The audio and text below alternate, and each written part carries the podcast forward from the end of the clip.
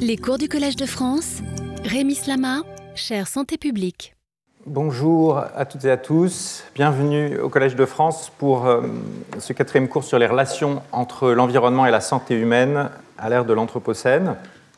Aujourd'hui, nous allons pour la deuxième fois euh, discuter des effets des polluants atmosphériques et plus spécifiquement des particules fines sur euh, la santé humaine. Comme vous vous rappelez, nous avions au cours de, des précédentes discussions voyagé un petit peu en, discutant les effets d'abord du plomb sur la santé, puis la dernière fois concernant la, pollution atmosphérique. on avait commencé par des études que j'avais qualifié d'avant-après dans euh, des sites avec euh, des épisodes de smog particuliers comme euh, celui de la Meuse ou celui de Londres pour lesquels il y avait une certaine documentation des impacts sanitaires, ce qui constitue une première approche qui permet d'identifier des effets d'exposition très importantes en se limitant à leurs effets essentiellement à court terme.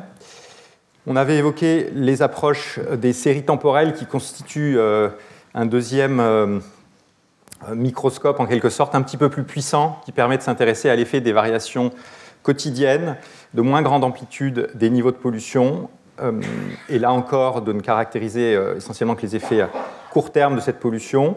Et puis une troisième approche, euh, là en quelque sorte si, les études avant-après c'est le microscope optique, les séries temporelles, un microscope confocal, là on passe peut-être au microscope électronique à balayage ou, euh, peut-être plutôt au, télescope parce qu'il y a une notion d'intégration dans, le temps euh, qu'on a avec cette troisième euh, approche, comme dans les télescopes qui permettent de regarder plutôt dans le passé. Cette troisième approche était celle des cohortes. J'avais évoqué l'American Cancer Society et la Six Cities Study sur la côte Est, la cohorte Parc en France rapidement. Et ces cohortes qui, elles, euh, en plus de pouvoir documenter des effets à des niveaux plus faibles de polluants atmosphériques, nous permettent de euh, s'intéresser aux, effets à plus long terme et de euh, donc dépasser les limites des précédentes approches qui se contentaient d'observer les effets à court terme des polluants atmosphériques.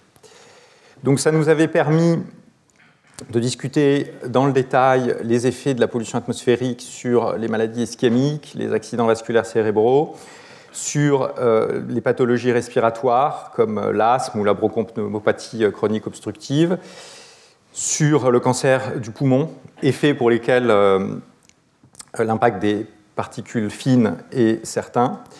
nous avions avec le professeur Weisskopf de Harvard évoqué les effets de la pollution atmosphérique sur le système nerveux central, notamment la survenue de démence ou de problèmes neurodéveloppementaux.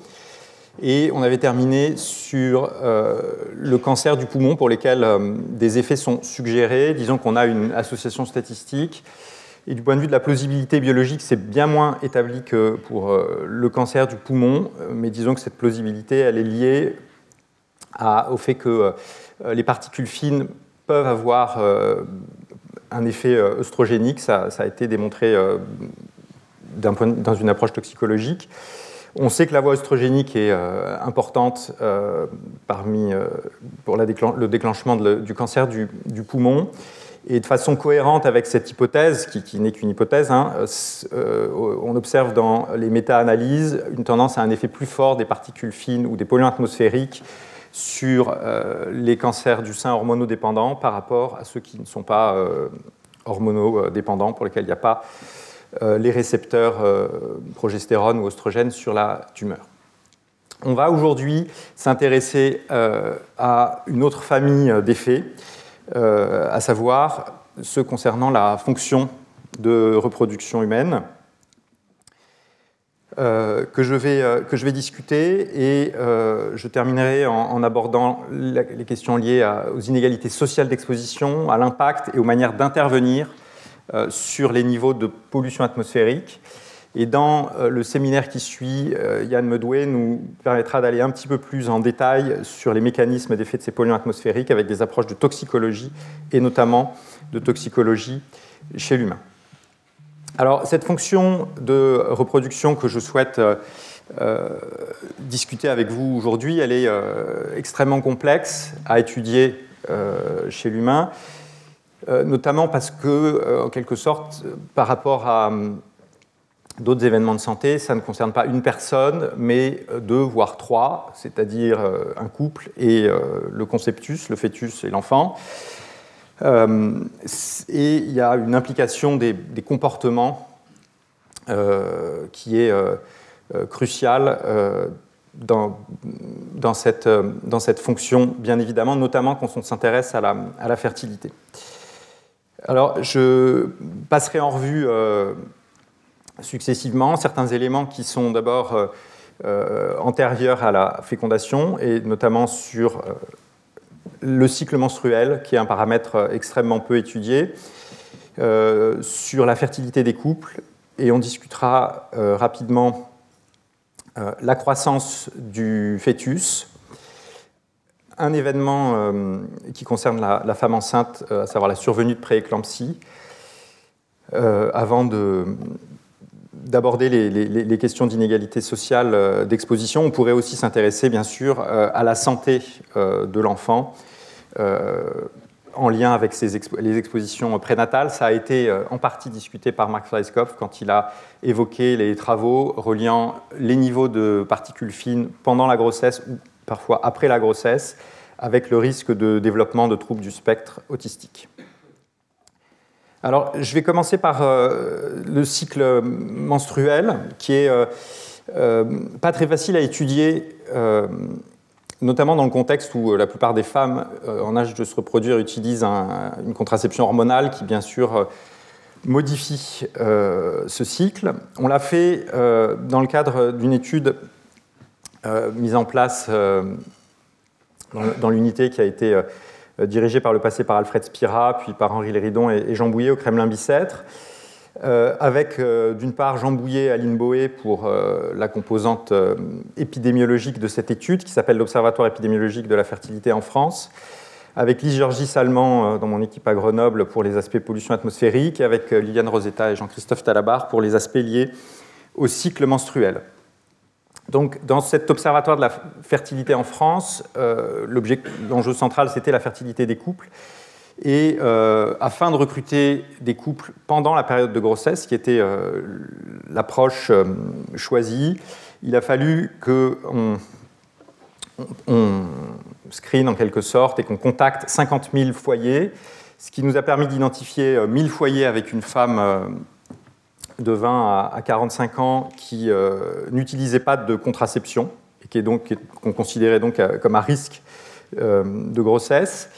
Euh, femmes à qui on a proposé euh, un suivi du cycle menstruel et euh, en excluant les femmes à qui on a envoyé les, kits de prélèvement trop tardivement et qui, sont, qui sont tombées enceintes entre-temps, en excluant les femmes qui vivaient trop loin d'une station qui permettait d'estimer les niveaux de pollution atmosphérique.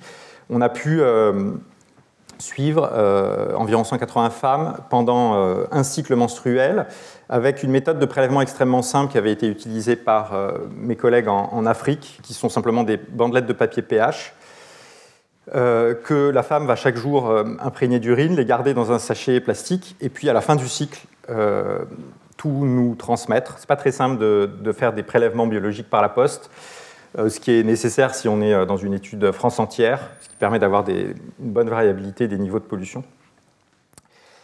À partir de ces bandelettes de papier pH, euh, l'équipe de Liliane Rosetta a fait des dosages euh, hormonaux et notamment un métabolite de la progestérone.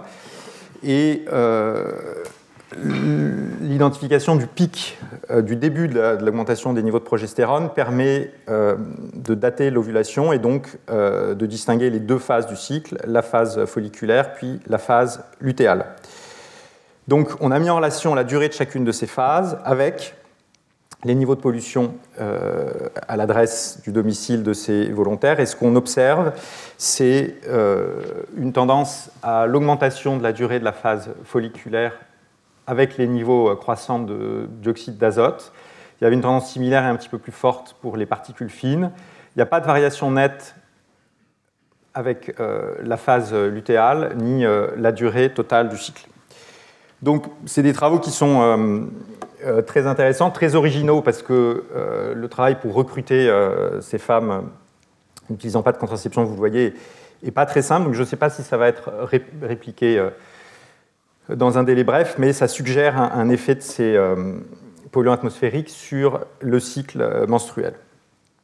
Une question proche, c'est celle d'un impact éventuel sur la fertilité des, couples, qui va dépendre de la fonction de l'ovulation, de la fonction menstruelle. Euh, mais aussi des caractéristiques spermatiques, caractéristiques spermatiques pour lesquelles quelques études, notamment chez l'animal, suggèrent un impact des polluants atmosphériques. Là encore, le niveau de preuve n'est pas très élevé. Il y a notamment des collègues brésiliens qui ont élevé des souris dans des, dans des chambres d'inhalation à proximité d'axes passants, euh, dans un cas avec un système de filtration qui les protégeait des particules fines, dans l'autre sans système de filtration. Et euh, il y avait quelques éléments en faveur d'une altération de ces caractéristiques spermatiques. Euh, donc voilà, dans, cette zone relativement polluée, euh, euh, voilà, dans ce modèle animal, il y a quelques, quelques études chez l'humain qui vont dans le même sens, mais un corpus relativement limité. Pour étudier la fertilité des couples, on, s'est intéressé à une zone relativement polluée en ancienne République tchèque, où mon collègue Radim Schram avait, dans les années 1990, mis en place une cohorte de naissance on était euh, donc euh, de l'autre côté du, rideau de fer, euh, une zone qui était de, l'industrie lourde de type soviétique dans les années 80. Et les niveaux de pollution avaient commencé à baisser, mais lentement dans les années 90, au moment où cette cohorte a été mise en place et où un suivi de la qualité de l'air a été réalisé grâce à la collaboration de l'Agence américaine de protection de l'environnement, l'EPA. Et mes collègues avaient eu la bonne idée euh, d'interroger les couples sur le délai nécessaire pour obtenir euh, la grossesse. Eux, leur intérêt premier était euh, le développement de, l'enfant. mais on a utilisé, nous, cette cohorte dans une approche rétrospective en identifiant donc le mois qui correspondait à l'arrêt de la contraception et en mettant en relation le fait que les couples aient ou non conçu dès le premier cycle avec les niveaux de pollution dans les deux mois précédant euh, la fin de ce premier euh, mois de tentative de grossesse, on peut dire. Ça, ça nous permet d'estimer ce qu'on appelle la fécondabilité. Donc la fécondabilité, c'est une grandeur inventée par un économiste italien, Corrado Gini, il y a un siècle, qui correspond à la probabilité de grossesse au sein d'un cycle menstruel ou d'un mois. On va approximer le cycle avec une durée d'un mois. Euh, chez un couple euh, qui n'utilise pas de, contraception. Cette fécondabilité, elle est en moyenne de l'ordre de 20 à 25% c'est-à-dire que sur 100 couples qui arrêtent la contraception, il y en a 20 à 25 qui vont concevoir dès le premier euh, cycle. Et puis de l'ordre de peut-être 80, 75 à 80, 85 qui vont concevoir au bout de, dans, les, dans les 12 mois. Donc, en fait, en s'intéressant à la probabilité de survenue d'une grossesse dans la dans le premier mois, euh, on a une approximation des effets de la, pollution sur cette fécondabilité. Et donc, on a pu estimer des ratios de fécondabilité, un ratio de fécondabilité inférieur à 1 correspondant à une diminution de la fécondabilité ou de la probabilité de grossesse. Et ce que vous observez, c'est que les niveaux de particules fines, notamment euh, dans cette période de deux mois avant la fin du premier mois euh, de la tentative de grossesse, étaient associés à une diminution d'environ 20% avec cet intervalle de confiance qui va ici de, 6 à, 35%, euh, de, la, probabilité mensuelle de grossesse, après euh, ajustement sur un certain nombre de facteurs de risque euh, liés à la fertilité. tout ceci étant rapporté pour une augmentation de 10 microgrammes par mètre cube des niveaux de particules fines. Donc, dans cette zone de République tchèque assez polluée, à des niveaux de pollution bien plus élevés que ceux qu'on a aujourd'hui en France, euh, on observe une diminution de la fertilité, de la fécondabilité des couples euh, à, court terme en lien avec euh, les niveaux de pollution. Vous voyez qu'on s'est aussi intéressé à l'association statistique entre les niveaux de pollution après le mois où il y a eu une conception. Là, on est après l'événement qui nous intéresse, donc on ne s'attend pas du tout à un, effet, logiquement, de la, pollution sur cet événement sur cet qui est antérieur au moment où on mesure la pollution. C'est justement pour étudier des biais éventuels qu'on a fait cette analyse. Le fait qu'on observe une association entre les niveaux de pollution avant la conception, mais pas, euh, une, association entre les niveaux de pollution avant la conception et la probabilité de grossesse, mais pas entre les niveaux de pollution après la conception et la probabilité de grossesse, nous conforte dans le fait que l'association qu'on observe euh, est a priori plutôt une, association causale et pas une association qui serait due euh, à un biais euh, ou à un paramètre spatial qui lierait les niveaux de pollution avec la fertilité des couples, mais qui ne correspondrait pas donc à, un effet causal. voilà, d'autres polluants comme les dioxydes d'azote étaient aussi associés sans qu'on puisse séparer clairement l'effet des deux polluants. Là encore, euh, il y a très peu d'études sur, euh, sur ce sujet et c'est quelque chose qui n'est pas très facile à étudier dans un modèle animal parce qu'en gros, du point de vue de la fertilité, euh, l'espèce humaine est une de celles qui se débrouille le, moins bien et le moins efficacement. il y a toutefois une étude chez nos collègues brésiliens de São Paulo qui est en faveur d'une association similaire dans un marqueur de fertilité chez un modèle murin. Je vais en venir aux paramètres de la fonction de reproduction sur lesquels euh, j'ai le plus travaillé au cours des 20 dernières euh, années, euh, à savoir la, croissance du fœtus et, le, disons pour manière simple, le, poids de naissance standardisé sur, sur la durée de, de gestation.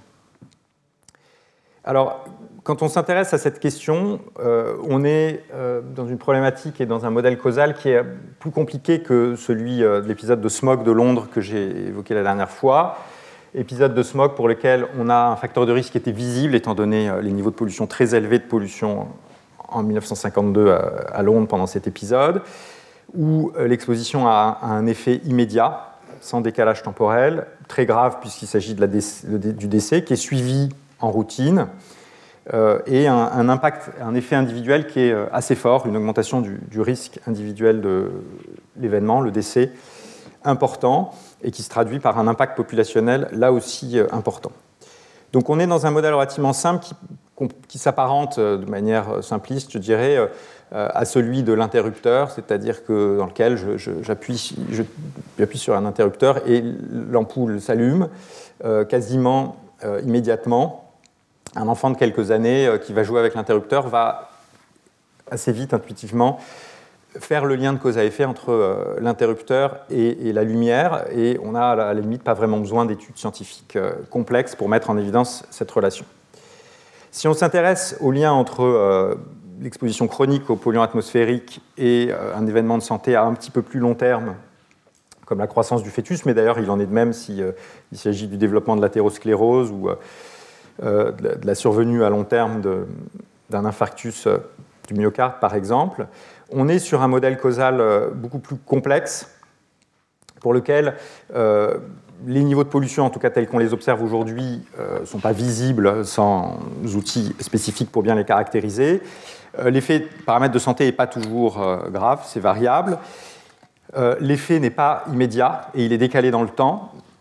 Et donc, euh, on ne peut pas, avec une, observation de quelques cas ou de quelques situations euh, particulières, facilement euh, faire le lien de cause à effet. Un peu comme un, interrupteur que j'actionnerais, mais qui ne déclencherait pas toujours l'allumage de l'ampoule, et qui en plus, quand il le ferait, le ferait avec un décalage de quelques jours, de quelques mois, voire de quelques années, si on s'intéresse à des effets plus lointains. Donc, qu'est-ce Comment on fait pour euh, avancer ici? Euh, C'est une question qui est bien sûr essentielle parce que le cœur de la recherche en santé environnementale est là.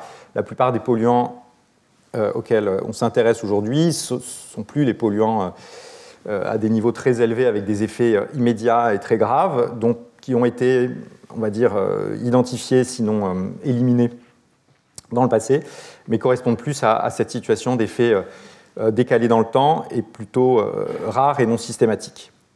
Alors, ça nous fait toucher du doigt la question complexe de la causalité en, santé environnementale, que je vais aborder euh, brièvement parce que euh, on y reviendra et, euh, c'est un problème de, philosophie des, sciences.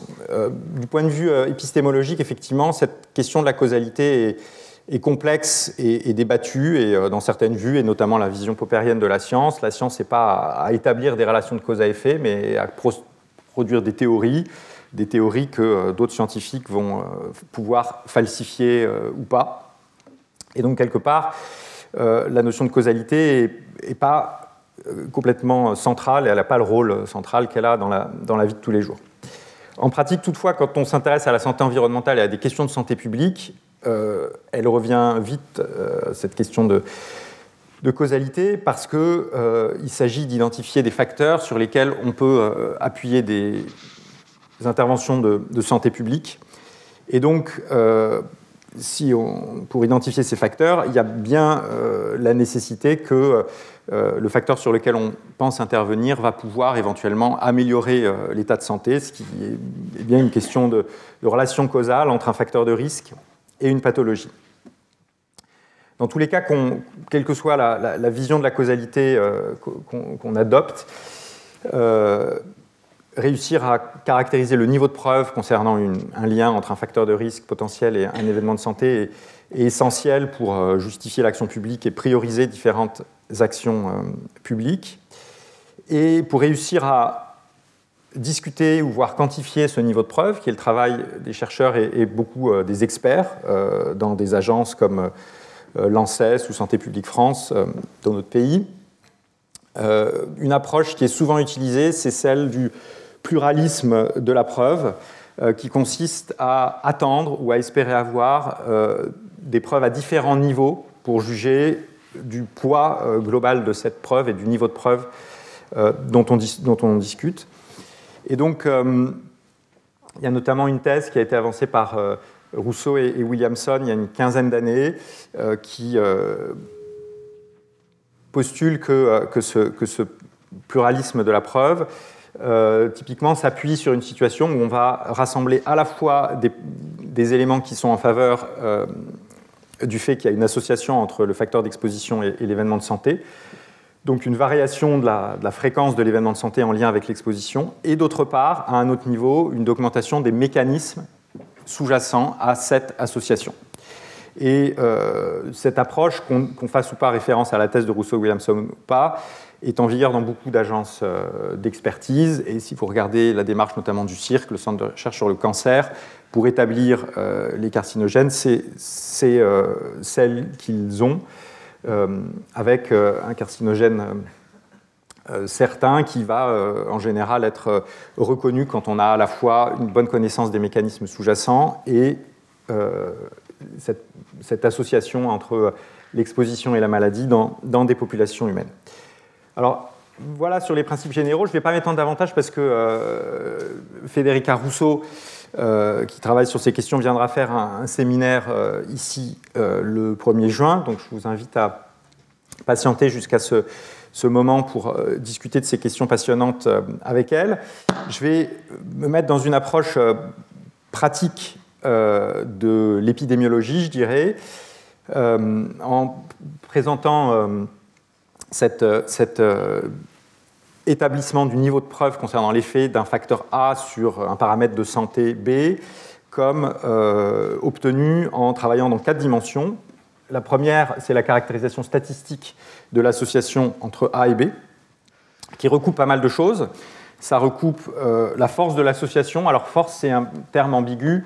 Euh, pour moi, c'est notamment c'est la pente de cette association qui est caractérisée typiquement par un risque relatif, un odds ratio ou, paramètre bêta d'un modèle de régression éventuel, si on est dans le cas d'une relation qui est linéaire sur une certaine échelle. Euh, la force de l'association, ça peut aussi être le, petit p de l'association statistique, euh, qui est un paramètre complexe parce que, comme vous le savez, le petit p, euh, il dépend à la fois de la pente de l'association, mais aussi de l'effectif dans l'étude. Donc, si on a une association, euh, une étude avec un petit p faible, statistiquement significatif, comme on, dit parfois, qui est une expression que les, épidémiologistes n'aiment pas tellement, eh bien, ce petit p faible, il peut s'obtenir soit avec un soit non exclusif, avec une pente très forte et un effectif qui n'est pas forcément très important, mais aussi dans le cas d'une pente faible, euh, si, euh, si l'effectif euh, le permet. Donc c'est une caractéristique de l'étude plus que de la relation entre, entre A et B. Au-delà de cette pente, on peut aussi s'intéresser, et il faut aussi caractériser la, valeur prédictive de, de A sur B. Et il peut très bien y avoir une relation statistique forte, mais une valeur prédictive relativement faible. S'il y a beaucoup de dispersion, comme dans le cas vert, alors le cas vert, il n'y a même pas vraiment d'association, c'est un petit peu exagéré, mais comme il y, a, beaucoup de dispersion autour de la, droite de régression. Inversement, la situation en, orange correspond à une valeur prédictive de, A sur B assez bonne, euh, et une situation où il n'y a probablement pas beaucoup d'autres facteurs qui font varier B à part, euh, à, A. Et euh, on a aussi déjà discuté ce concept d'impact qui va dépendre de la distribution de A et qui s'obtient en combinant la distribution des niveaux d'exposition à A avec euh, la relation dose-réponse et qui nous permet de quantifier le nombre de cas de pathologie ou euh, la variabilité de B expliquée par A. Et ce sont des grandeurs qui sont liées mais qui sont euh, distinctes et qui peuvent toutes être quantifiées dans, des études humaines et qu'il est important d'obtenir. par ailleurs, cette association statistique, il faut s'assurer qu'elle n'est pas due à un biais, et ça c'est la problématique de la validité interne de l'étude. Et donc il faut pouvoir exclure euh, des biais, notamment des biais qui seraient liés à des facteurs extérieurs euh, à cette chaîne causale qui va de A à B. Donc ça c'est typiquement les facteurs de confusion, qui, est un facteur qui influence à la fois euh, A et B et qui est extérieur à cette chaîne allant de A à B. C'est aussi les biais liés à l'erreur de mesure ou à la sélection de la population. Et ce sont des choses qu'on peut discuter avec euh, l'analyse quantitative des biais en épidémiologie ou bien avec des approches expérimentales qui permettent euh, d'éviter certains biais. En toxicologie, typiquement, on va contrôler assez bien euh, l'exposition et donc pas avoir de problématique d'erreur de mesure. il y a aussi une problématique de validité externe ou de généralisabilité de, de l'étude, dans la mesure où si on a une seule étude ici, cette association statistique, quelle que soit sa force, peut être due à euh, des fluctuations d'échantillonnage. Et là, répliquer l'étude, soit dans un contexte similaire, soit dans d'autres contextes, euh, va permettre d'écarter euh, l'hypothèse que cette association est, due à des fluctuations d'échantillonnage, le répéter dans d'autres contextes différents avec des facteurs causaux et des biais de confusion potentiellement différents permet en plus de discuter la, validité interne de, de l'association. Et puis enfin, un dernier niveau, la dimension euh, explicative des mécanismes sous-jacents à ce lien entre A et B est, essentielle. Quand on comprend quelque chose, quand on explique quelque chose, en fait, en gros, généralement en biologie, ça veut dire qu'on est capable de le décrire à une échelle plus fine. Et euh, ici, en pratique, euh, ça va s'obtenir en étant capable de discuter et d'identifier certains des paramètres intermédiaires entre A et B. Par exemple, la pollution influence le risque d'accident d'infarctus du myocarde en altérant euh, le niveau euh, ou, l'ampleur des lésions euh, athérosclérotiques ou en altérant les niveaux de cholestérol LDL qui est, ou HDL qui peut être lié lui-même à, l'infarctus du myocarde. Et donc là, c'est plutôt des approches réductionnistes telles que celles de la toxicologie moléculaire, mais aussi celles de l'épidémiologie moléculaire, vont nous aider. Et donc, quand on cherche euh, à discuter la plausibilité d'une association, en pratique, en épidémiologie, explicitement ou implicitement, on va euh, faire référence à, ces quatre euh, dimensions et essayer de, progresser dans ces quatre dimensions. Alors, c'est ce qu'on a fait quand on s'est attaché à cette question de l'effet potentiel des polluants atmosphériques sur la croissance du fœtus ou la restriction de croissance euh, intra-utérine, on va dire que c'est la même chose. Euh, question qui avait été abordée par euh, quelques épidémiologistes, notamment ma collègue Beate Ritz en Californie, à, Los Angeles, à la fin des années 90, au début des années 2000, et pour laquelle on avait identifié, notamment dans un workshop qu'on avait fait avec mes, mes collègues du Helmholtz Center à Munich, différentes pistes de progrès qui concernent en fait de manière non surprenante toutes les dimensions que je viens d'évoquer euh, et notamment le contrôle des biais de confusion, euh, la documentation des mécanismes biologiques sous-jacents et euh, on en avait identifié certains potentiels à cette époque qui n'étaient pas documentés. Et pour différentes raisons les, études de cohorte semblaient une approche qui permettait de résoudre ou de progresser dans plusieurs des voies qui étaient qui était évoqué. Effectivement, étude de cohorte, parce que les premiers travaux sur la, question qui ont été faits en, Californie, que ce soit par l'étude de Beate Ritz ou ici Jennifer Parker et, et Woodruff, elles se sont appuyées sur des registres de naissance euh, qui sont disponibles euh, dans beaucoup de pays. Pas facilement euh, en France, c'est pas facile de récupérer des données à grande échelle sur les issues de grossesse avec des registres électroniques. C'est disponible en Californie, ce qui leur permet de mettre en relation le poids de naissance avec les niveaux de pollution estimés à la station de surveillance de la qualité de l'air la plus proche.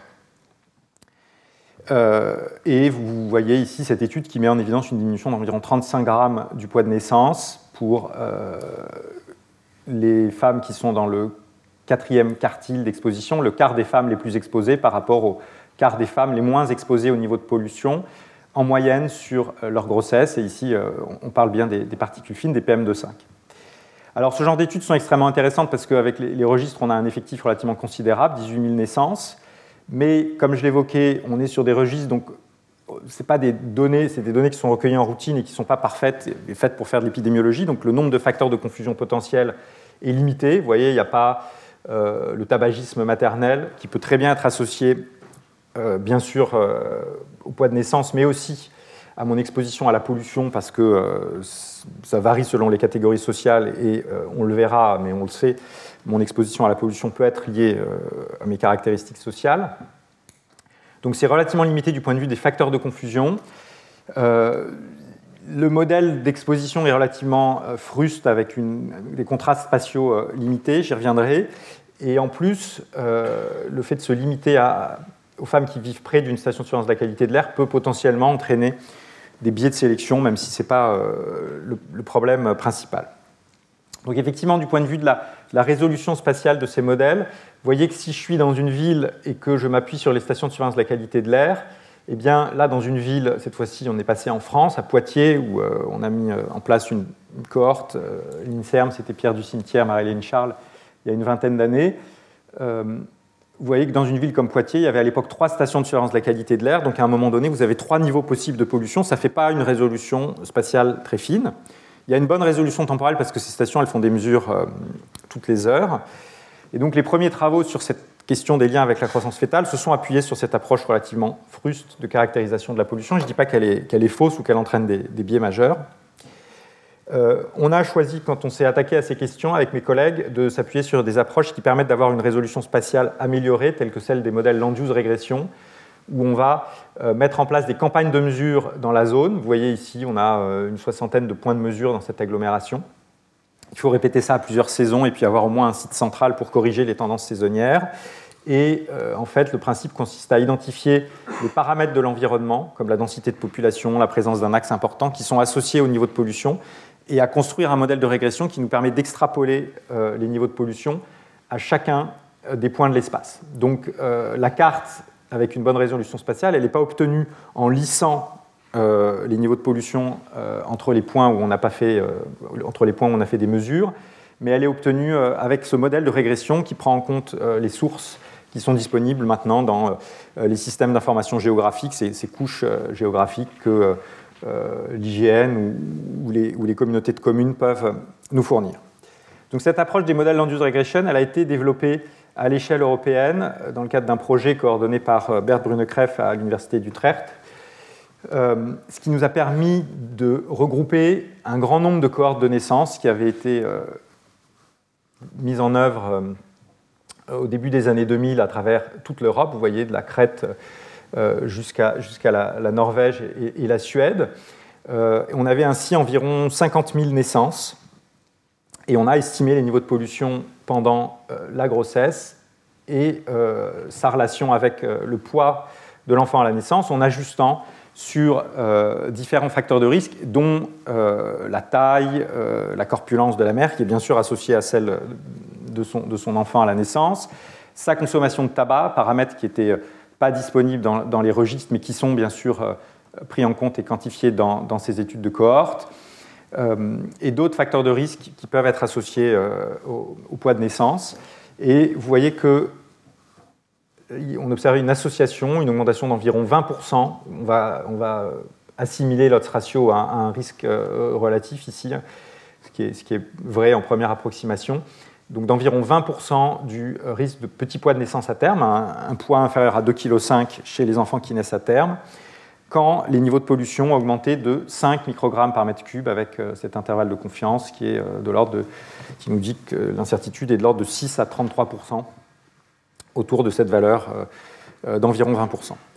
Il y avait aussi une association avec les PM10, ce qui n'est pas forcément étonnant parce que les PM10 euh, incluent les PM euh, de 5, euh, mais pas d'association avec les particules grossières, celles entre 2,5 et 10 microns, ce qui là aussi peut correspondre à ce qu'on attend si c'était un, effet causal, puisque comme je l'ai évoqué, les particules grossières, même si elles peuvent pénétrer dans les voies aériennes supérieures, ne vont pas atteindre les alvéoles pulmonaires et sont moins probablement euh, capable d'atteindre euh, le, placenta ou euh, d'autres organes par lesquels cette pollution pourrait affecter la croissance du fœtus.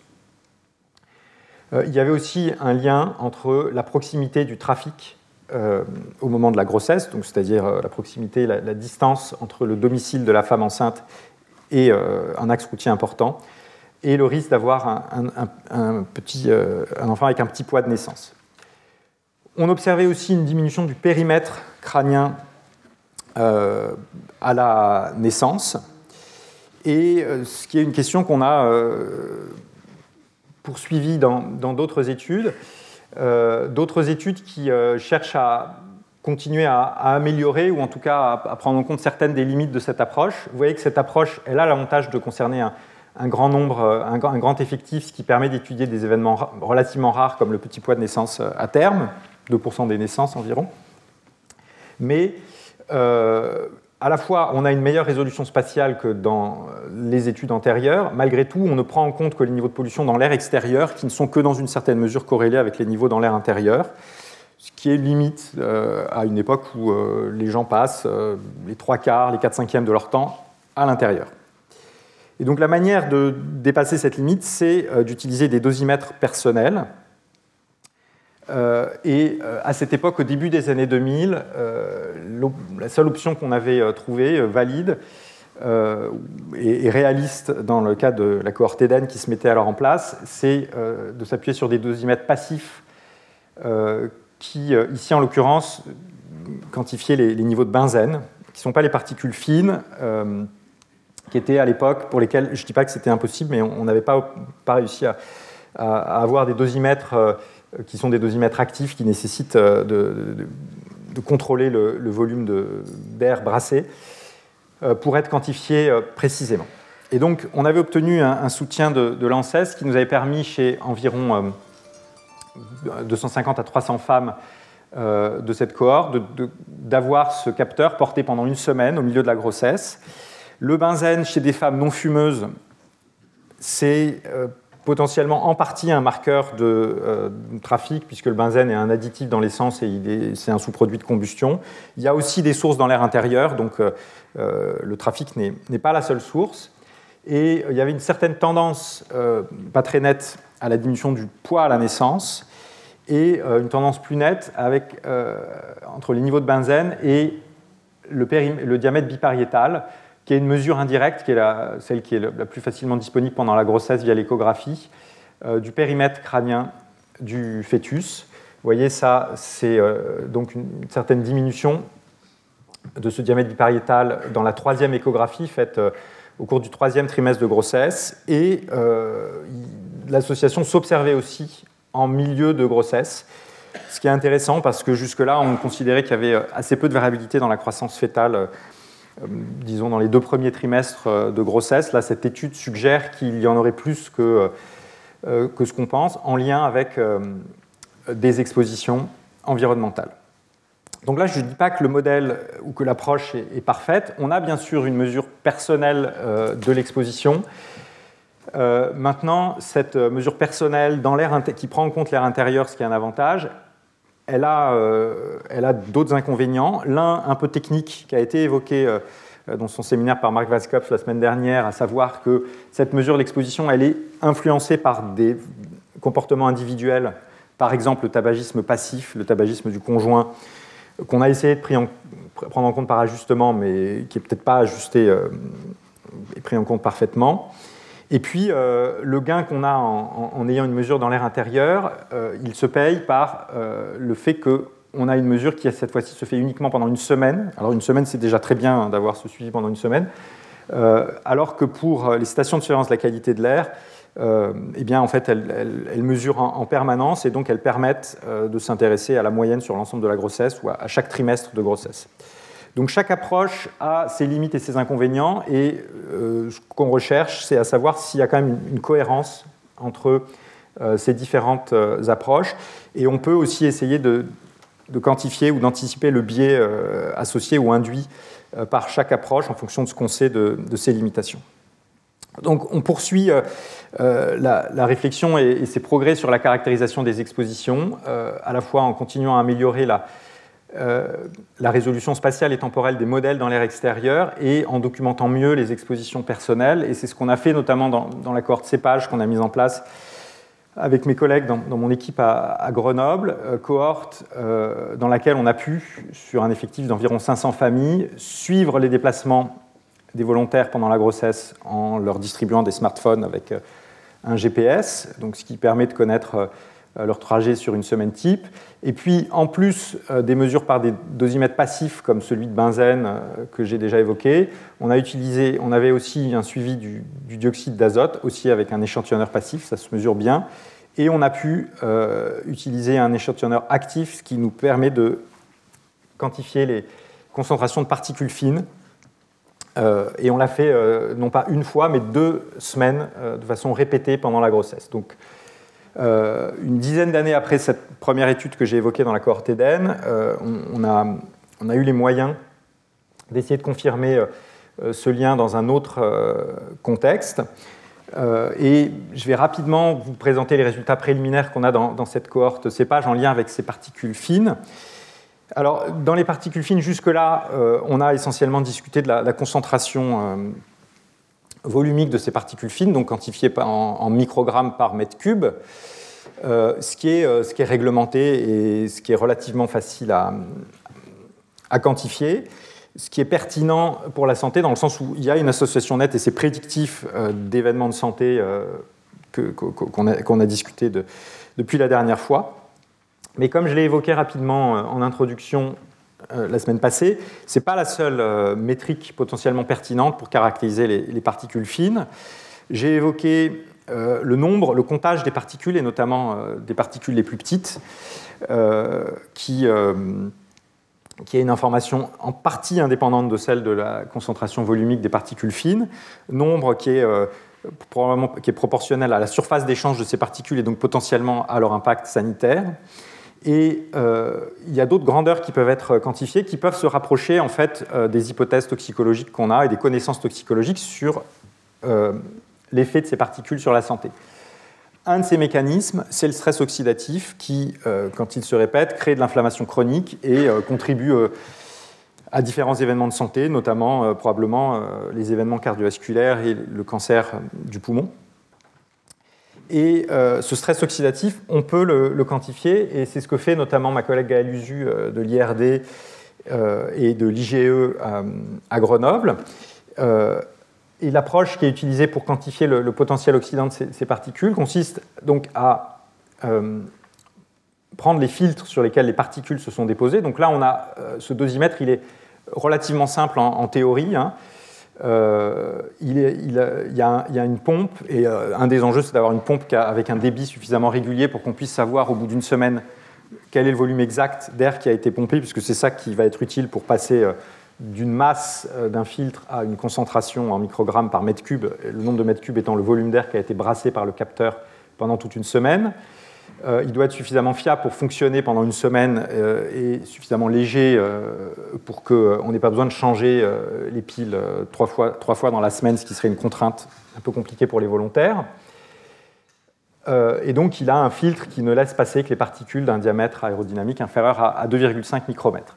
Et donc, en prenant le filtre, en mettant les particules en suspension et en ajoutant une solution d'antioxydants, euh, on peut quantifier euh, la cinétique euh, de consommation de ces antioxydants, ce qui nous fournit une estimation du potentiel oxydant de ces particules fines, qui est donc une autre métrique. Là, je vous présente les, résultats de, Gaël et de Jean-Luc Jaffrézo dans les stations de surveillance de la qualité de l'air d'Atmo Auvergne-Rhône-Alpes par trimestre. Hein, vous voyez, ça c'est décembre, janvier, février. Et les couleurs indiquent euh, les sources identifiées de ces particules grâce aux traceurs chimiques qui ont aussi été quantifiés euh, dans ces particules. Vous voyez que quand on euh, identifie la contribution de ces sources en fonction de leur contribution à la concentration, à la, masse volumique, on a ici cette partie en noir qui correspond aux particules issues du trafic. On a des particules riches en nitrates qui peuvent être liées notamment à à de l'épandage de, pesticides dans certains cas. Ici en beige, c'est des poussières et typiquement euh, du sable, et en vert, c'est des traceurs de euh, combustion de, la biomasse, notamment ce qu'on dose, c'est le lévoglucosant, euh, qui est un, marqueur de combustion du bois. Ça, c'est ce qu'on observe quand on classe la contribution des sources leur, en fonction de leur contribution à la masse totale de particules, des particules fines. Si on fait la même chose en regardant la contribution de chacune des sources à leur potentiel oxydant, on a un profil qui est différent, comme vous le voyez. Il y a toujours une contribution du trafic routier, mais qui est plus importante. Une contribution aussi de la biomasse qui est plus importante. Et inversement, la contribution des, sables, typiquement c'est des épisodes de sable du Sahara euh, qu'on a euh, à Paris comme à, Grenoble, euh, qui, sont plus faibles, ce qui n'est pas forcément étonnant. Ce, sable a un qui est chimiquement beaucoup plus homogène, hein, c'est de la silice, essentiellement, euh, a une contribution en termes de potentiel oxydant et une capacité à, générer du stress oxydatif bien plus faible que les sous-produits de combustion qui vont inclure un mélange chimique bien plus complexe avec des, HAP, euh, d'autres ions, d'autres molécules organiques, euh, que donc les sous-produits de combustion. Donc ça, ça nous donne l'idée que euh, voilà, on a une information en partie indépendante quand on regarde le potentiel oxydant de ces particules et celle euh, de la, simplement obtenue par une simple pesée. Qu'est-ce qu'il en est du lien avec la santé? C'est quelque chose qui a été pour le moment euh, très peu étudié et qu'on a pu regarder dans, le cadre d'un financement obtenu par vis-à-vis de l'IDEX de, Grenoble, avec donc Gaël Usu et mes collègues épidémiologiste. Euh, c'est un travail qui a été fait par Lucille Borlaza, qui est en cours, qui n'est pas publié, et euh, qui identifie une diminution du poids de naissance en lien avec la concentration volumique des, particules fines. Donc ça, c'est tout à fait cohérent avec ce qui était observé dans le grand projet ESCAPE, mais à partir d'une mesure de la pollution qui était dans l'air extérieur. Là, en quelque sorte, on confirme cette association avec une mesure personnelle, avec ce dosimètre porté euh, à deux occasions, deux semaines euh, en milieu, au deuxième et troisième trimestre de grossesse, euh, chez les 330 femmes qui étaient, chez qui cette analyse a, été faite. Vous voyez qu'on observe aussi une association en lien avec le potentiel oxydant. on peut surtout regarder les petits P, comme ici l'effectif est le même ça nous donne une comparaison de, la force de l'association. En fait, la force de l'association est la même qu'on regarde les particules à partir de leur concentration volumique ou leur potentiel oxydant. En tout cas, euh, cette mesure du potentiel oxydant qui est euh, l'approche du DTT, celle avec AA qui doit correspondre à l'acide ascorbique, est, elle pas du tout associée au, poids de naissance. pour ce qui est des autres caractéristiques de l'enfant à la naissance, eh bien, il y avait aussi une diminution de la taille de l'enfant et pour, ici, dans ce cas-là, euh, le marqueur de potentiel oxydant était plus nettement associé que euh, la concentration euh, volumique, que la masse volumique des, particules. Et on ne retrouvait pas d'association avec le périmètre crânien, mais avec des, intervalles de confiance assez larges, qui constituent bien sûr pas une preuve qu'il n'y a pas d'association, mais simplement une situation où on ne peut pas exclure une, faible puissance Donc vous voyez, une confirmation euh, des effets observés euh, sur euh, le poids de naissance avec d'autres approches et la suggestion que le potentiel oxydant des particules peut être un paramètre pertinent pour prédire les événements de santé sans qu'on arrive très clairement d'un point de vue statistique, du fait de l'effectif relativement limité ici, à séparer l'effet du potentiel oxydant de l'effet de, la concentration volumique de ces particules fines. Donc là, avec ça, on a pas mal avancé dans la caractérisation du lien statistique entre particules fines et, euh, croissance fétale.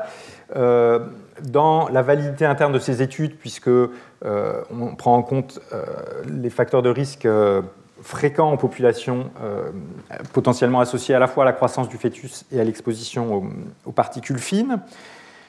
pour continuer à progresser dans l'augmentation du niveau de preuve, un des éléments que j'ai évoqués, c'est la documentation des mécanismes biologiques intermédiaires. On a fait euh, et identifié certaines hypothèses avec les collègues travaillant sur ces questions, euh, et progressivement, on commence un tout petit peu à avancer sur euh, ces, mécanismes sous-jacents. Ce n'est pas très simple, et la croissance fétale, c'est vraiment un, un, processus extrêmement complexe avec, avec beaucoup de déterminants une des premières voies et hypothèses qu'on a évoquées, c'est celle qui passe par la perturbation de la fonction cardiovasculaire de la femme enceinte, étant donné tout ce qu'on sait des effets de la pollution atmosphérique sur la fonction cardiovasculaire chez l'adulte en dehors du contexte de la grossesse. Euh, on, euh, on s'est intéressé notamment à, la tension artérielle de ces femmes enceintes et euh, on a identifié une association et une variation de, la tension artérielle de la femme enceinte à court et moyen terme en lien avec les niveaux de pollution association qui variait euh, en fonction des, trimestres de la grossesse. Donc ça, c'est en faveur euh, potentiellement d'une perturbation des échanges sanguins maternaux euh, placentaires, peut-être d'une diminution, d'une variation des apports en oxygène ou en nutriments vers le fœtus qui pourrait, de manière par un mécanisme relativement simple, altérer la croissance du fœtus. En allant, apportant un, petit peu de l'eau au moulin de cette hypothèse, on a aussi observé une diminution du poids du placenta euh, à la naissance, le placenta étant l'organe de soutien euh, du fœtus. Euh, une étude pas très simple à faire puisque ce n'est pas facile de, peser proprement le placenta entier à la naissance et puis les, sages-femmes ont, autre chose, ont plutôt à s'occuper de, la femme et du, nouveau-né que, du placenta. Euh, donc ce n'est pas quelque chose qui est, fait, systématiquement, mais qui avait été fait euh, dans les maternités de Nancy et Poitiers, qui avait contribué à, la cohorte Eden, que j'ai déjà évoquée. Euh, une autre piste, c'est celle des altérations épigénétiques pendant la grossesse, altérations épigénétiques qui, selon les gènes impliqués, pourraient là aussi avoir une influence sur la croissance du fœtus. J'y reviendrai, on a fait un travail sur, sur cette question. Euh, toutefois, pour avancer sur ces, sur ces, mécanismes et continuer à augmenter le, niveau de preuve, une approche essentielle, c'est bien sûr celle de l'expérimentation.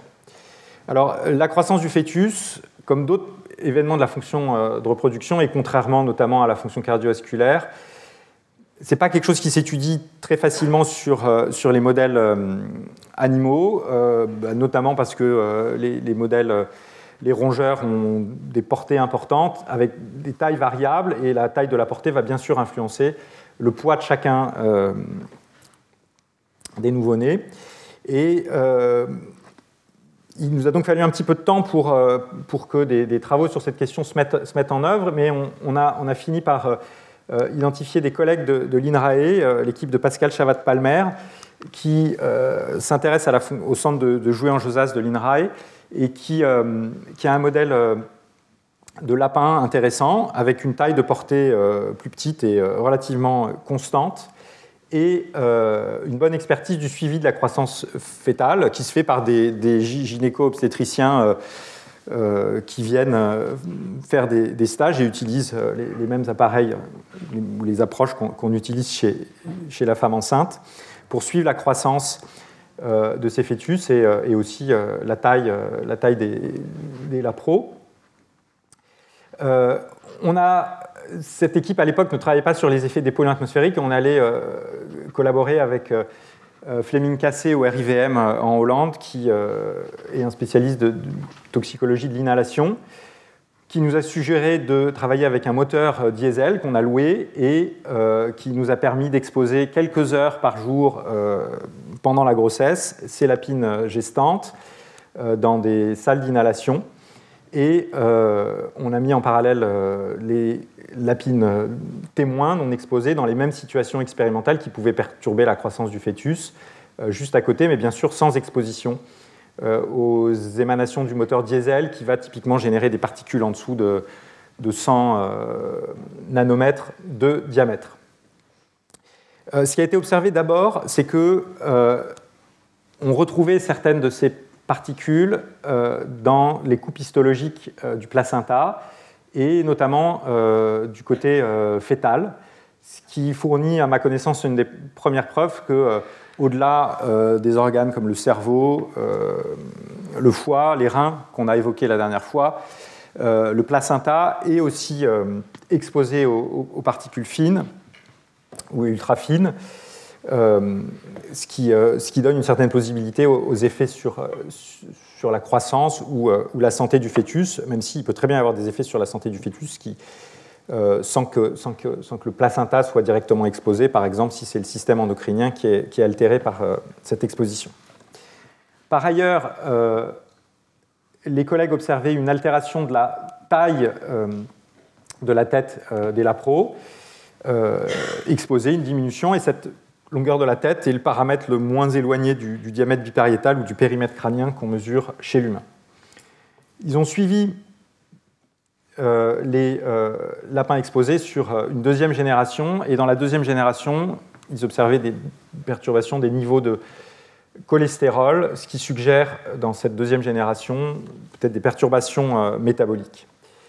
Donc vous voyez ici, on a d'un côté l'expérimentation animale qui nous permet de fournir une certaine confirmation des effets qu'on observe sur la croissance du fœtus et notamment la croissance de la tête, du diamètre bipariétal euh, qui avait été mis en évidence chez l'humain, et par ailleurs de générer des nouvelles hypothèses qu'il va nous falloir du temps euh, pour euh, essayer de confirmer chez l'humain, puisque ça implique un suivi à deux générations qui se fait assez rapidement, bien sûr, sur un modèle animal, mais qui est beaucoup plus complexe chez l'humain. Donc voilà pour l'expérimentation animale. Alors j'ai évoqué rapidement que bon, euh, en santé environnementale, on a très peu d'expérimentation chez, l'humain, notamment pour des raisons euh, éthiques. On n'a pas envie d'exposer délibérément des humains à, une substance euh, potentiellement nocive. Alors, on, verra d'autres exemples et contre-exemples, et on pourra discuter de ces questions-là avec Yann Medway tout à l'heure dans son, dans son, séminaire. mais je voudrais d'emblée évoquer une situation dans laquelle il n'y a pas de problème éthique à faire de l'expérimentation, qui est euh, la situation où on va randomiser non pas une augmentation de l'exposition, mais sa diminution. Euh, diminution pour laquelle, a priori, il n'y a, pas d'inquiétude euh, concernant une détérioration éventuelle de la santé des volontaires. Et une situation intéressante pour arriver à cette diminution de, de l'exposition, c'est celle qui est liée à l'usage de foyers ouverts pour cuisiner et éventuellement se chauffer qui est typique euh, de pays du Sud. Et euh, Kirk Smith, en Californie, a mis en évidence, a mis en œuvre un, essai randomisé euh, dans lequel il a cherché à diminuer l'exposition des femmes et de leurs enfants, parce qu'en général, dans la cuisine, on va avoir les enfants autour de leur mère, liés à cette combustion de la biomasse en distribuant des foyers plus efficaces du point de vue de la combustion, euh, qui sont fermés et dans lesquels euh, on va avoir beaucoup moins d'émissions de particules fines et accessoirement une efficacité euh, énergétique importante, et donc, comme autre co-bénéfice, potentiellement une déforestation qui est diminuée. Et donc, il a fait ça d'une manière randomisée en contrôlant l'exposition, ce qui permet d'éliminer ou de contrôler en espérance les, les, biais de confusion et de s'assurer que, donc, en moyenne, les, deux groupes comparés avec les foyers de l'ancien type et les foyers plus efficaces, moins polluants, étaient euh, identiques du point de vue de facteurs de risque liés potentiellement à, la croissance du fœtus. L'effectif n'était pas euh, considérable, de l'ordre de 170 euh, foyers au total, mais ce n'est pas simple de mettre en œuvre ce, type de foyer d'essai de, randomisé et d'avoir un suivi suffisamment long et d'identifier aussi, bien sûr, des femmes enceintes au moment de l'expérimentation. Donc, du coup, la précision de l'estimation n'est pas très importante, mais vous voyez qu'elle est en faveur d'une augmentation du poids à la naissance dans le groupe euh, des femmes chez qui on avait distribué ces foyers fermés plus efficaces et euh, chez qui, et ça a été euh, vérifié par l'équipe de Kirk Smith, les niveaux de pollution dans l'air intérieur étaient nettement diminués par rapport aux femmes qui continuaient à utiliser les foyers ouverts traditionnels. Donc on arrive sur cette question à aussi, vous voyez, de l'expérimentation humaine qui est plutôt en faveur de cet effet des particules fines sur la croissance du fœtus. Quel serait l'impact? Là, tout ça, jusque-là, c'est des relations dose-réponse. Comment est-ce que ça se traduit en termes d'impact, de fraction des quatre petits poids de naissance associés à, l'exposition? Eh bien là, il s'agit de euh, combiner ces relations dose-réponse obtenues dans certaines des études que je viens d'évoquer avec euh, ce qu'on sait de la distribution de l'exposition. Donc là, on l'a fait à l'échelle d'une ville où on a à la fois un modèle d'exposition, un modèle de dispersion euh, très fin développé par Atmo Verne-Rhône-Alpes et l'École centrale de Lyon, et des données sur la densité de population.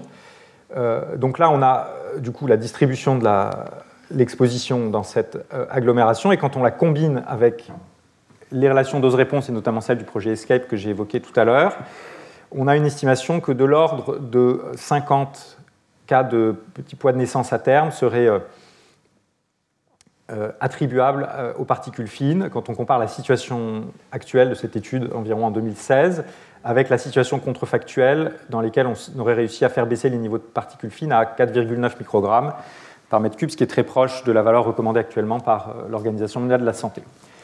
Par ailleurs, je l'ai déjà évoqué, je crois, euh, de l'ordre de 6% des décès et 7,5% des cas de cancer du poumon incidents seraient évités euh, si les niveaux de pollution baissaient de cette valeur d'environ 14 en 2016 à 5 microgrammes par mètre cube. Vous avez ici les, intervalles de confiance. Et quand on compare cet effet avec celui du tabagisme actif, eh l'intervalle de confiance est de l'ordre de 13 à 22 contre 10 à 40% pour euh, l'effet des particules fines. Donc en gros, on a deux intervalles de confiance qui se recoupent avec des précisions un petit peu différentes, mais on a globalement un, impact du tabagisme actif qui est similaire à euh, celui des particules fines. Donc ça, ça illustre le fait que euh, voilà, l'impact sanitaire, c'est la combinaison la force de l'association, de la relation dose-réponse, avec la distribution de l'exposition.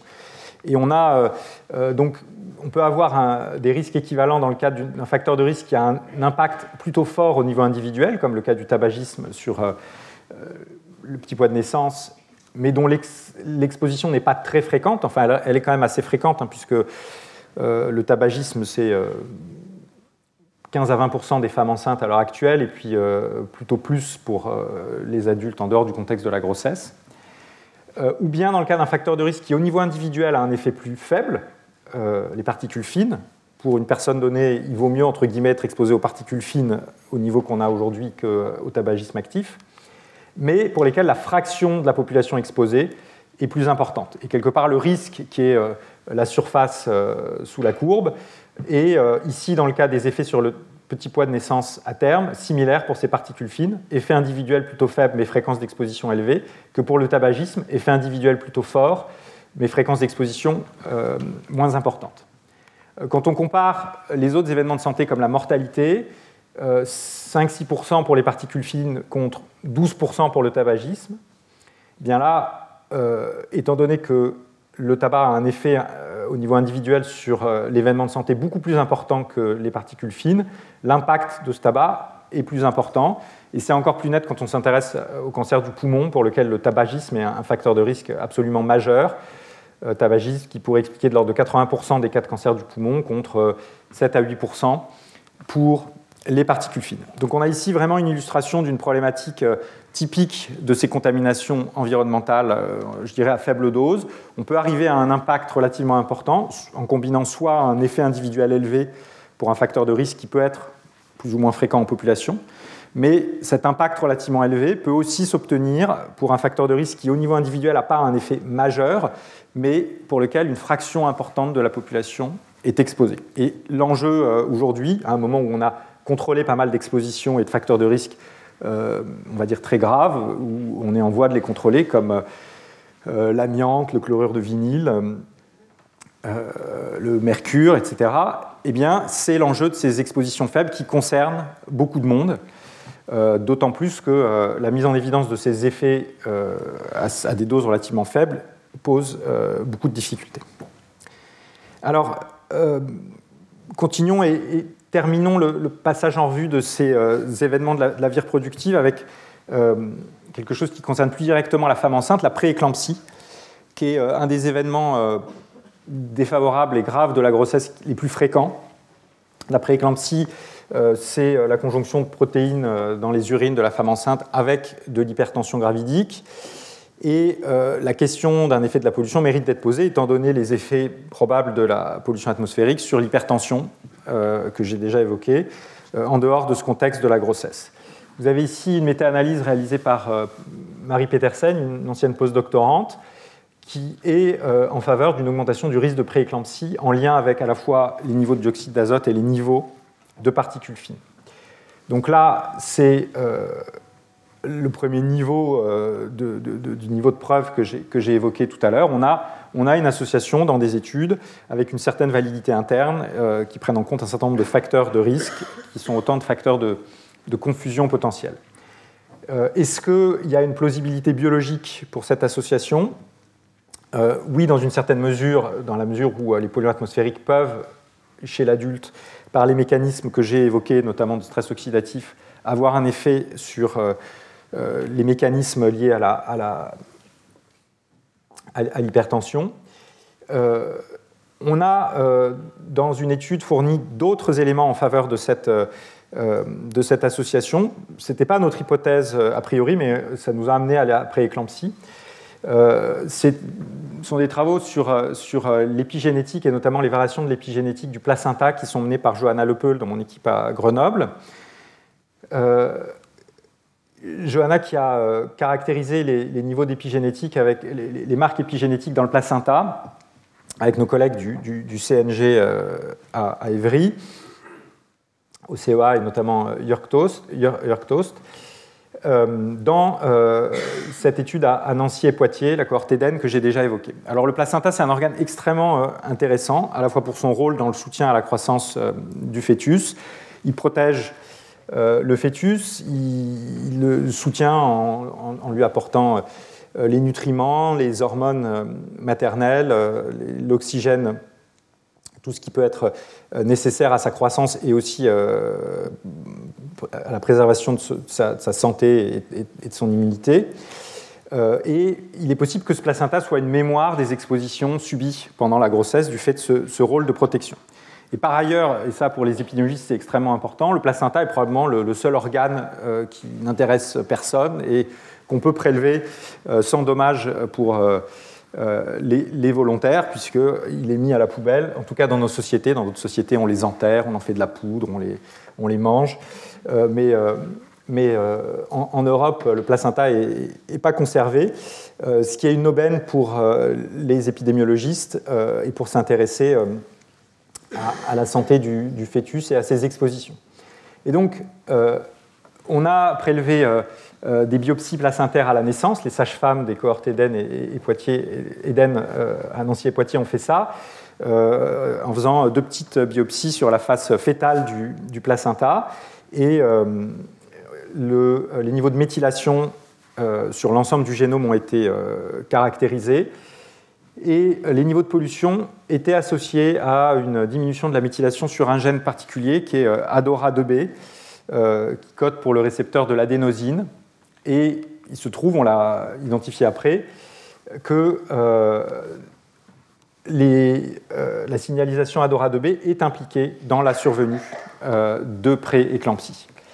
Donc, on a à la fois cette association épidémiologique entre les niveaux de NO2 et le risque de prééclampsie, euh, cette association entre les niveaux de pollution et euh, la méthylation d'Adora 2B et euh, le lien entre la voie de signalisation Adora 2B et le risque de prééclampsie, ce qui, je dirais, donne une certaine plausibilité ou fournit un mécanisme qui pourrait expliquer cette, cette association entre pollution et prééclampsie. En toute rigueur, il faudrait s'assurer du lien qui est plausible biologiquement, mais à ma connaissance pas quantifié dans le placenta, entre le niveau de méthylation et la signalisation, l'expression d'Adora 2B euh, dans, euh, dans, le placenta. Ce qui n'est pas facile à faire rétrospectivement parce que autant l'ADN se préserve très bien dans des échantillons de placenta congelés, autant c'est un petit peu plus compliqué de, faire des dosages de protéines.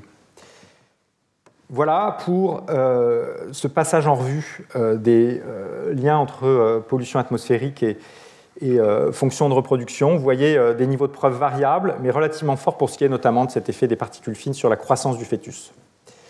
Dans le schéma que je vous avais présenté dans la leçon inaugurale sur le déploiement de l'approche de la recherche en santé environnementale dans sa visée d'aide à la décision, il y a une étape importante qui est la quantification des expositions, qui est un préalable euh, à la fois à la quantification des impacts, euh, mais qui est aussi intéressante en tant que telle pour documenter cette question de la, justice environnementale.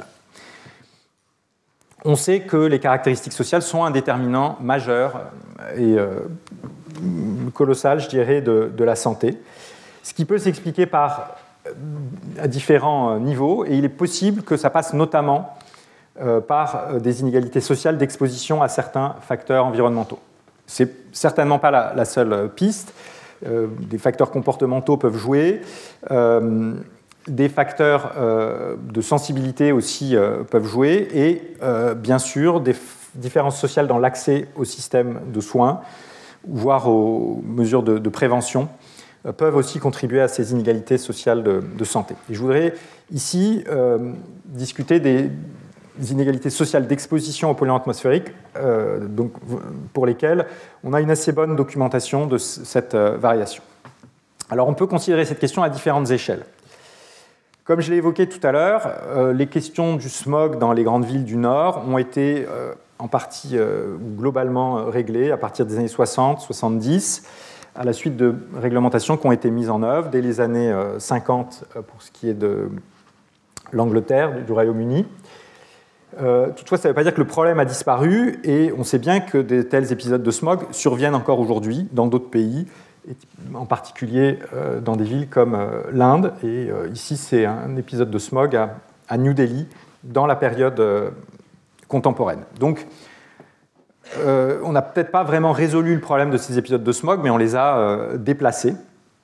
Tout ceci fait qu'à l'échelle de la planète, on observe une association relativement très nette entre la richesse du pays, ici euh, quantifiée par euh, son produit intérieur brut par euh, habitant, et les niveaux d'exposition, avec des niveaux d'exposition bien plus élevés en moyenne dans les pays les moins riches de la planète que dans les pays riches qui ont réussi à limiter ce problème de pollution, enfin qui ont réussi, soit c'est délibéré, et pour une partie c'est la délocalisation industrielle euh, qui a aussi contribué à la, diminution de ces niveaux de pollution. Donc à l'échelle de la planète, les moins favorisés socialement sont euh, les plus exposés à ces particules fines. Ça c'est quelque chose de très clair quand on est à, cette échelle euh, macro de la comparaison interpays. Qu'est-ce qu'il en est à d'autres échelles? Est-ce qu'on est comme dans les fractales où on a le même schéma euh, qui se répètent aux différentes échelles, ou bien est-ce que la situation est différente à des échelles plus fines? Des échelles plus fines, ça peut vouloir dire de comparer non pas euh, différents pays entre eux, mais de comparer euh, la population en intra-pays, typiquement entre les différentes villes d'un même pays, voire de comparer au sein d'une même ville les habitants du point de vue de cette exposition aux polluants atmosphériques. Alors, allons, euh, descendons euh, à ces différentes euh, échelles et commençons par, ou continuons par ces comparaisons internes au pays. Est-ce que voilà, la situation correspond à une absence de variation des niveaux de pollution avec les catégories sociales? Qui est-ce qui se passerait dans une espèce de ville que je qualifie ici d'égalitaire, égalitarienne? euh, dans laquelle la répartition des catégories sociales euh, est uniforme sur le territoire de la ville et dans laquelle la répartition des sources de pollution est aussi, on va dire, aléatoire dans la ville. Dans ce cas-là, il n'y aurait pas d'association euh, statistique et d'inégalité sociale d'exposition aux polluants.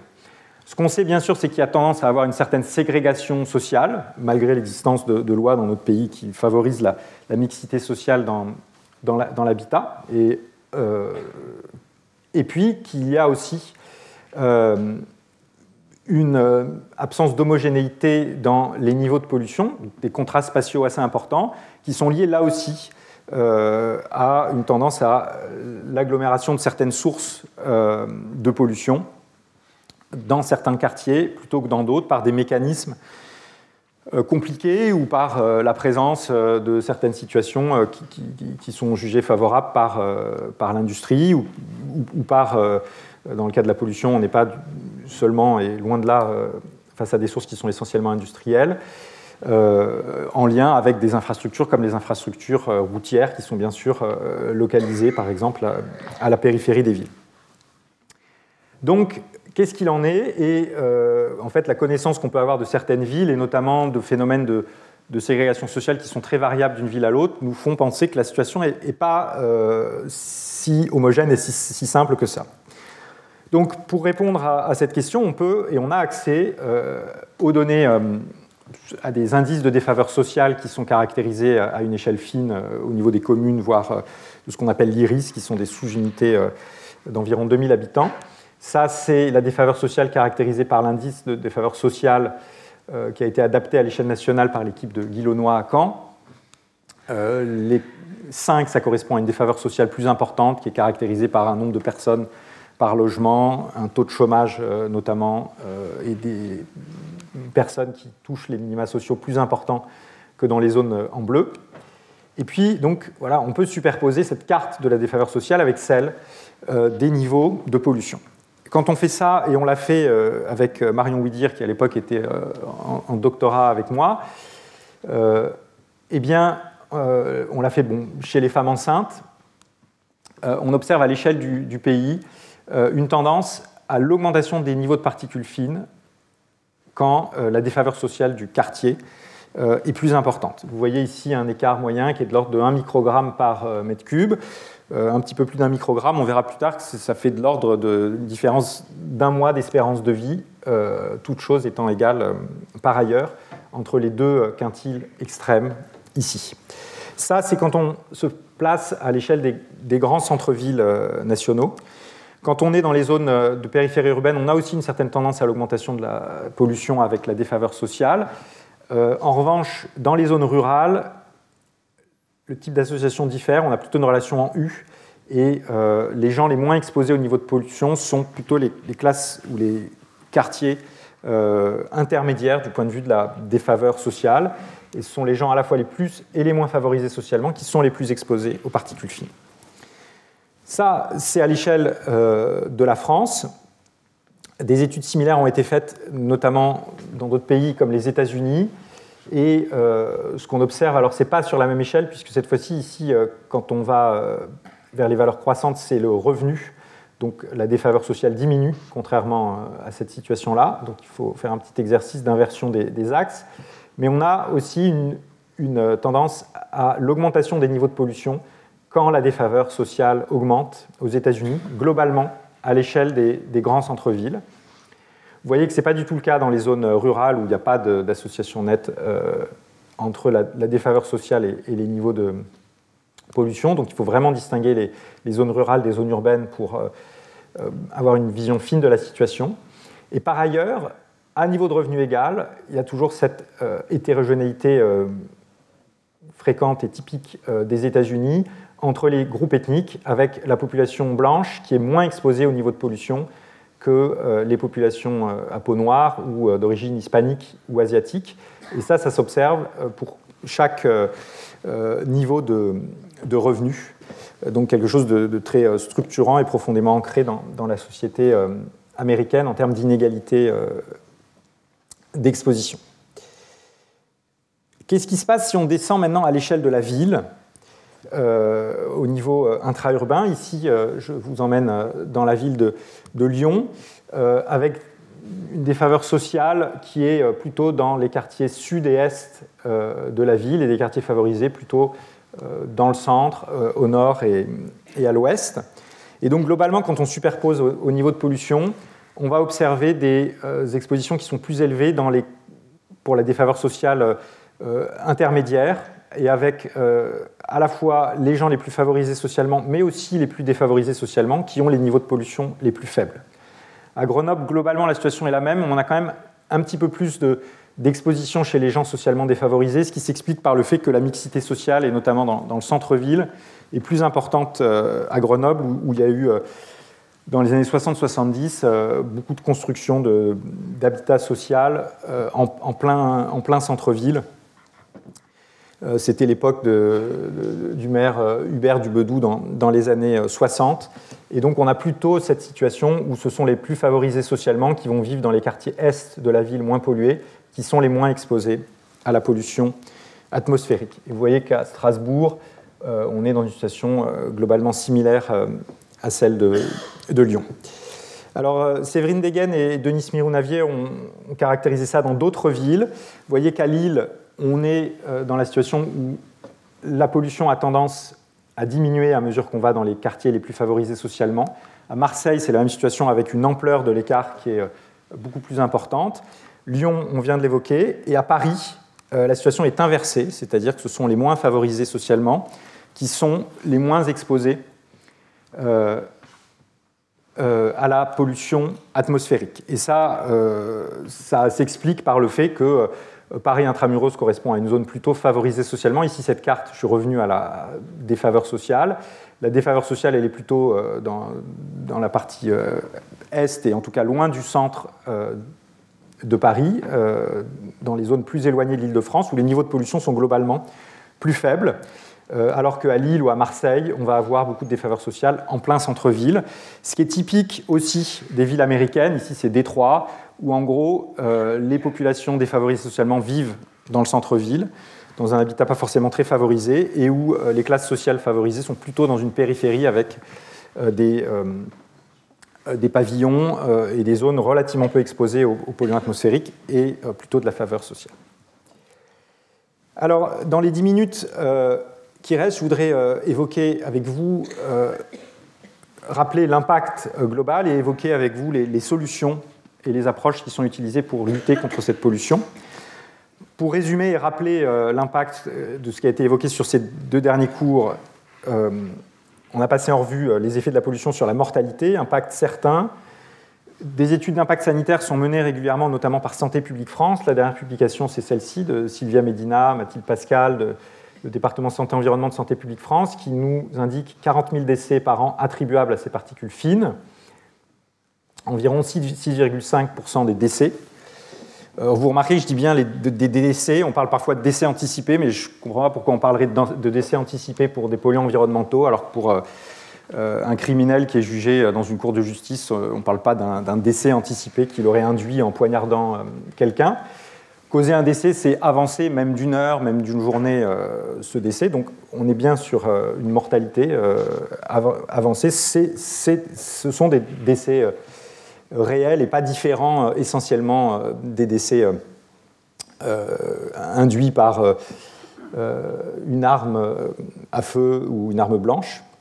Donc 40 000 décès par an liés à l'exposition aux particules fines en France. À l'échelle de la planète, c'est 4,2 millions de décès par an ça ne prend pas en compte la pollution par les particules fines dans l'air intérieur liée euh, euh, au, phénomène de cuisson, de chauffage, tel que ce que j'ai évoqué euh, dans l'essai randomisé au, Guatemala, dans les pays du Sud, qui correspondent à 3 millions de décès en plus. Et ça ne prend pas en compte aussi les effets des polluants de l'air intérieur spécifiques autres que les particules fines, comme les composés organiques volatiles, formaldéhyde et autres, pour lesquels on a une documentation moins bonne des niveaux d'exposition.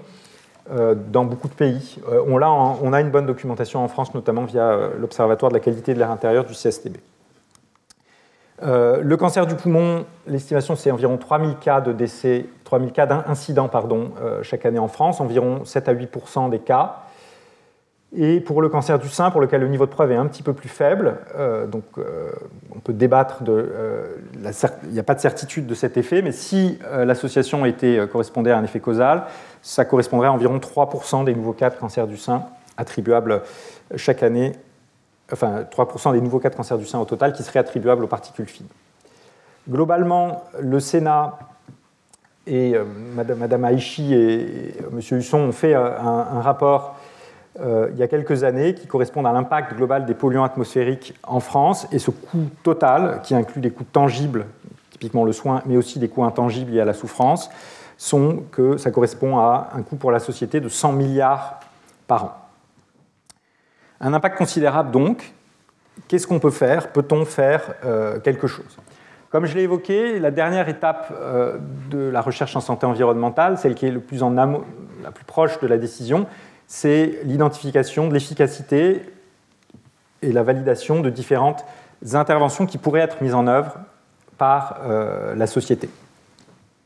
Ces interventions peuvent se faire à différents niveaux, sur l'environnement, euh, à partir des sources sur euh, les milieux, euh, mais aussi sur les individus en influençant leur comportement, voire en s'attaquant ou en traitant les sujets avant qu'ils déclenchent des pathologies, et bien sûr en, traitant les sujets malades. Alors, bon, l'élément évident, c'est la, prévention secondaire et puis le soin.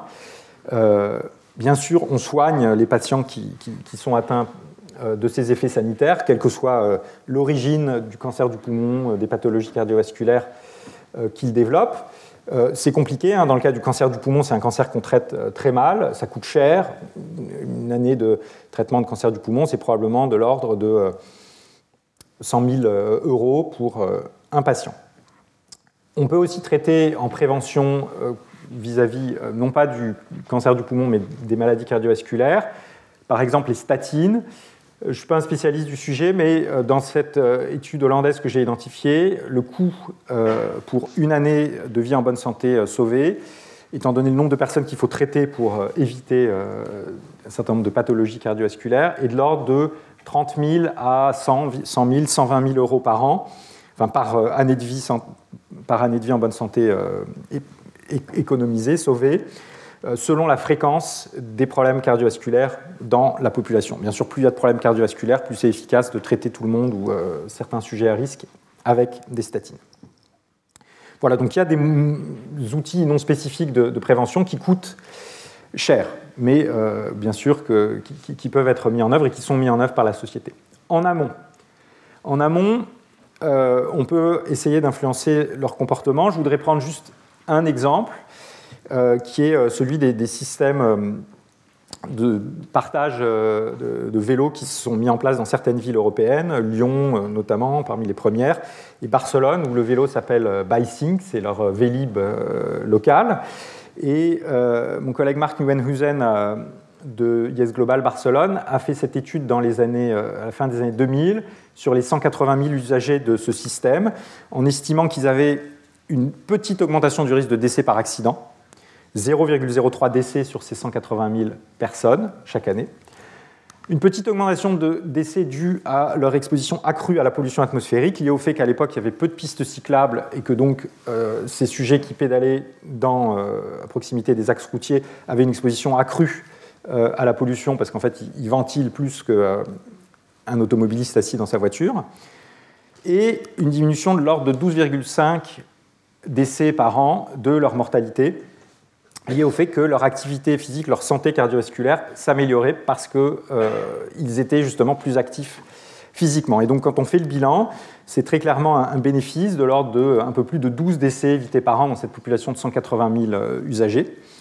Euh, ce qui n'est pas ridicule, euh, à quoi il faut ajouter des bénéfices pour la société extérieure à ce groupe, qui sont que moins de pollution est émise par ces personnes qui utilisent des vélos, et que moins de gaz à effet de serre aussi sont utilisés. Donc si bien sûr le système concernait plus de monde, on aurait d'une part probablement moins de décès d'accidentologie, parce qu'il y aurait plus de pistes cyclables et de, voies protégées pour les cyclistes, moins de pollution, donc moins de décès liés aux particules fines, et moins d'émissions de, gaz euh, à effet de serre.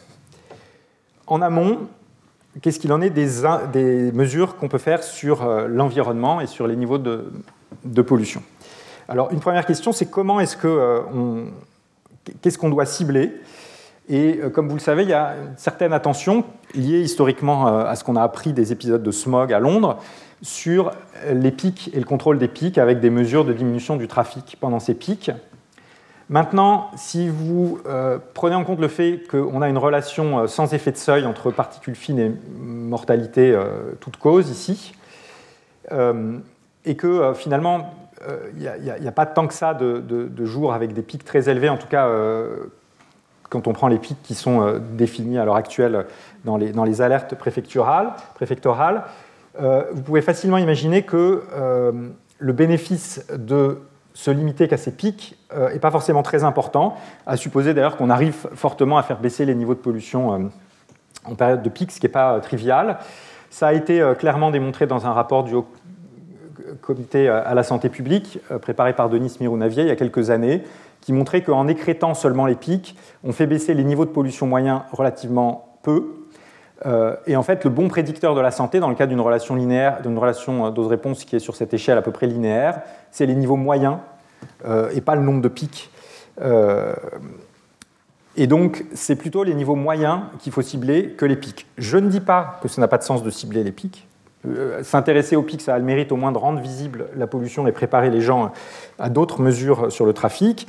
Euh, et, ça, permet de protéger certaines personnes sensibles dans des périodes bien, spécifiques, mais l'effort essentiel et le gain euh, sanitaire va être obtenu en, s'intéressant au niveau moyen. Et l'ordre de grandeur qu'on peut estimer, euh, c'est que si vous réussissez à faire baisser d'un microgramme par mètre cube les niveaux de pollution en moyenne annuelle, vous pouvez estimer, espérer un gain moyen d'environ un an, un mois d'espérance de vie pour chaque microgramme. Donc ça veut dire que chaque microgramme gagné euh, permet un, gain sanitaire qui n'est pas ridicule. Si vous arriviez à, gagner 5 microgrammes dans une agglomération, vous pouvez euh, euh, espérer une amélioration de 5 mois de l'espérance de vie, toutes choses étant égales par ailleurs. Alors ça, ça nous donne une idée des niveaux, du fait qu'il faut viser les niveaux moyens, de l'ampleur des diminutions moyennes à cibler. Sur quelles sources faut-il agir? Euh, Pour les particules fines, les sources, c'est le résidentiel et le trafic routier. Le résidentiel, c'est très clairement un, facteur euh, important. Il a été ciblé, par exemple, dans une ville comme Berlin, où euh, on se chauffait beaucoup à la limite par le passé et c'est maintenant quasiment disparu.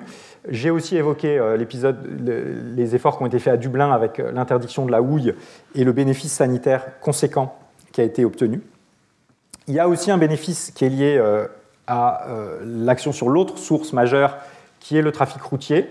Vous avez ici une, simulation qui a été faite euh, à l'échelle du, Royaume-Uni euh, avec des diminutions progressives de la circulation routière.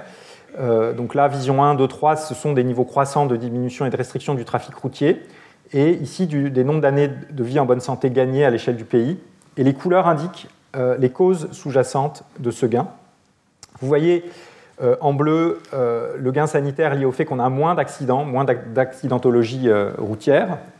Vous avez en jaune le gain sanitaire qui est lié au fait qu'on a une, amélioration de la qualité de l'air et donc une diminution de cette mortalité liée directement ou liée à, la pollution atmosphérique que j'ai évoquée. Vous voyez que le gain majeur de santé est lié à l'activité physique accrue de euh, ces personnes qui n'utilisent plus ou n'utiliseraient plus leur, euh, leur, véhicule. Donc ça illustre bien que les actions sur le trafic ont, euh, comparativement à celles sur le chauffage, l'immense intérêt de dégager d'importants co-bénéfices sanitaires, co-bénéfices qui sont liés au fait qu'en agissant sur le trafic routier, on puisse des décès évités parmi ceux liés à la pollution, parmi ceux liés euh, à l'accidentologie euh, sur la route, mais aussi de façon majoritaire euh, des décès liés à un autre facteur de risque essentiel qui est la sédentarité. Donc voilà une leçon importante et qu'on a mise en évidence aussi récemment dans une étude qu'on a réalisée à Grenoble où on a identifié des mesures qui nous permettraient de faire diminuer de de deux tiers la mortalité due aux particules fines, deux tiers des 150 décès environ chaque année. Ces mesures, elles consistent à diminuer très fortement les émissions de chauffage de particules liées au chauffage au bois non performant, les vieux poêles à bois, et euh, d'environ deux tiers les émissions liées au trafic routier, ce qui, euh, veut dire interdire tous les véhicules critères 2 et plus, et, limiter euh, et diminuer en plus certains trajets de courte durée. Le bénéfice, c'est pas loin de 100 décès évités chaque année liés à l'amélioration de la qualité de l'air. C'était bien à peu près ce qu'on avait ciblé, les deux tiers de ces 145 décès. Mais euh, ce co-bénéfice ici, majeur, d'environ 160 décès, qui euh, sont liés euh, uniquement à la composante trafic et au, et, et au fait qu'une partie des déplacements qui étaient faits avec des véhicules thermiques seraient faits en prenant les transports en commun, en prenant la bicyclette pour les trajets les plus courts, et donc euh, avec une augmentation de l'activité physique de la population. Voilà, pour terminer, je voudrais évoquer que on peut croiser ces questions d'impact avec la question des inégalités sociales. et vous voyez ici aux États-Unis, on a une variation de l'exposition aux particules fines globalement, entre les années 90 et 2010, c'est une diminution après une passage par un maximum à la fin des années 90. Mais vous voyez que c'est plutôt les catégories sociales les plus favorisées qui ont bénéficié préférentiellement de cette amélioration de la, qualité de l'air. En tout cas, euh, il n'y a qu'un rattrapage partiel euh, de l'écart d'exposition initiale entre les catégories sociales qui se fait au cours du temps. Donc il y a un enjeu que les mesures de prévention et d'amélioration de la qualité de l'air euh, se fassent en atténuant les inégalités sociales tout dernier élément euh, pour évoquer les choix faits par nos sociétés pour gérer le risque. Et beaucoup de choses euh, sont faites, beaucoup de choses peuvent être faites, mais clairement, c'est un des domaines où des choses se font. Il y a toute une réglementation que je ne vais pas euh, détailler qui s'est mise en place depuis les années 50 et qui concerne différentes sources. Cette réglementation, elle passe par des valeurs limites annuelles. Alors, le, le schéma n'est pas exact ici. ce que nous recommande l'Organisation mondiale de la santé, c'est une valeur guide de 5 microgrammes par mètre cube. Depuis euh, l'an passé, c'est ce qu'on nous recommande. Aux États-Unis, la valeur moyenne annuelle pour les particules fines, c'est 12, deux fois et demi en gros la valeur recommandée par l'OMS.